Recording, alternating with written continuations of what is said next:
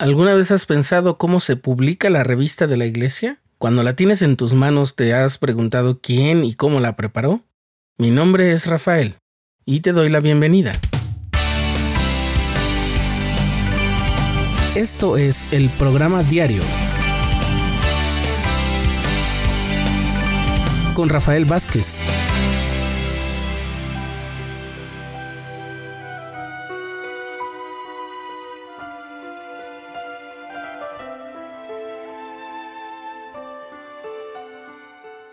La publicación de una revista es un asunto de muchísimo esfuerzo de muchísimas personas, un trabajo muy colaborativo y de mucha dedicación.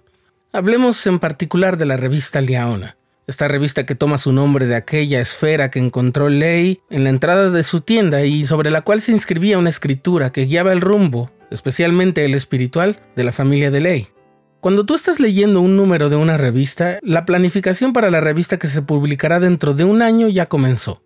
Todas las personas que trabajan en ella siguen las indicaciones de varios de los miembros de los 70, que a su vez comparten con ellos consejos del quórum de los doce apóstoles y de la primera presidencia sobre los temas que se deben abordar con el fin de fortalecer a los miembros.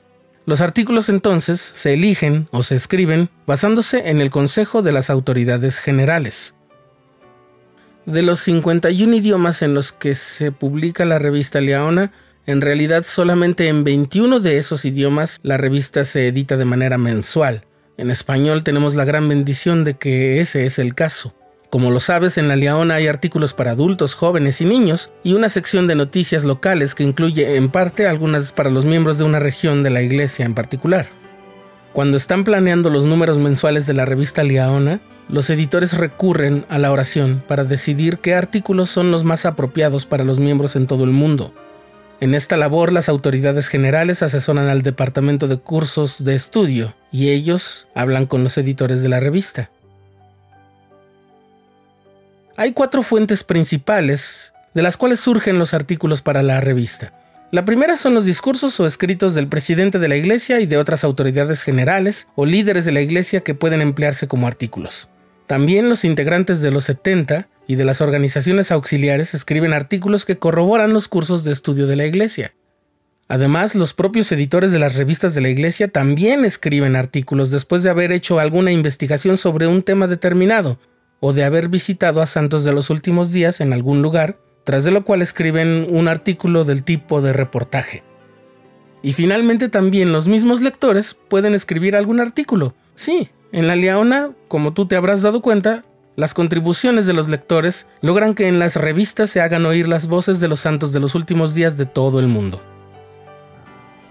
Todos esos artículos se escriben y se editan unos ocho meses antes de la fecha de publicación de cada número. Sin embargo, si en los tres o cuatro meses siguientes sucede algo que deba publicarse de inmediato, los editores pueden quitar alguno de los artículos ya preparados y reemplazarlo con uno nuevo.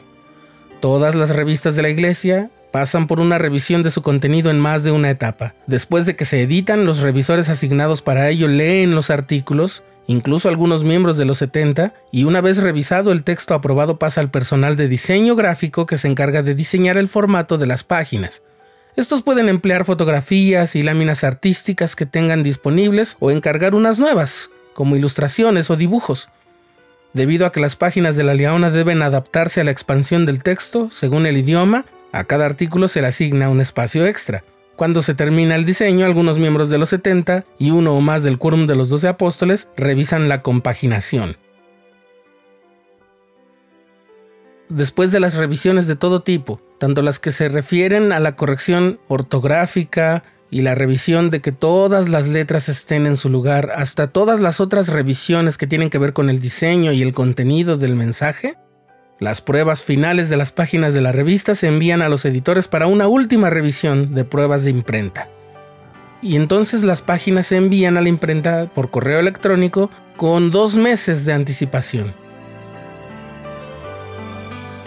Y entonces ya tenemos un tiraje, es decir, toda la cantidad de ejemplares de un número de la revista, y entonces se ponen en paquetes que se envían para su distribución fuera de los Estados Unidos, estamos hablando de la León en español, por diversos medios, incluyendo el servicio local de correos o un servicio particular contratado por la iglesia.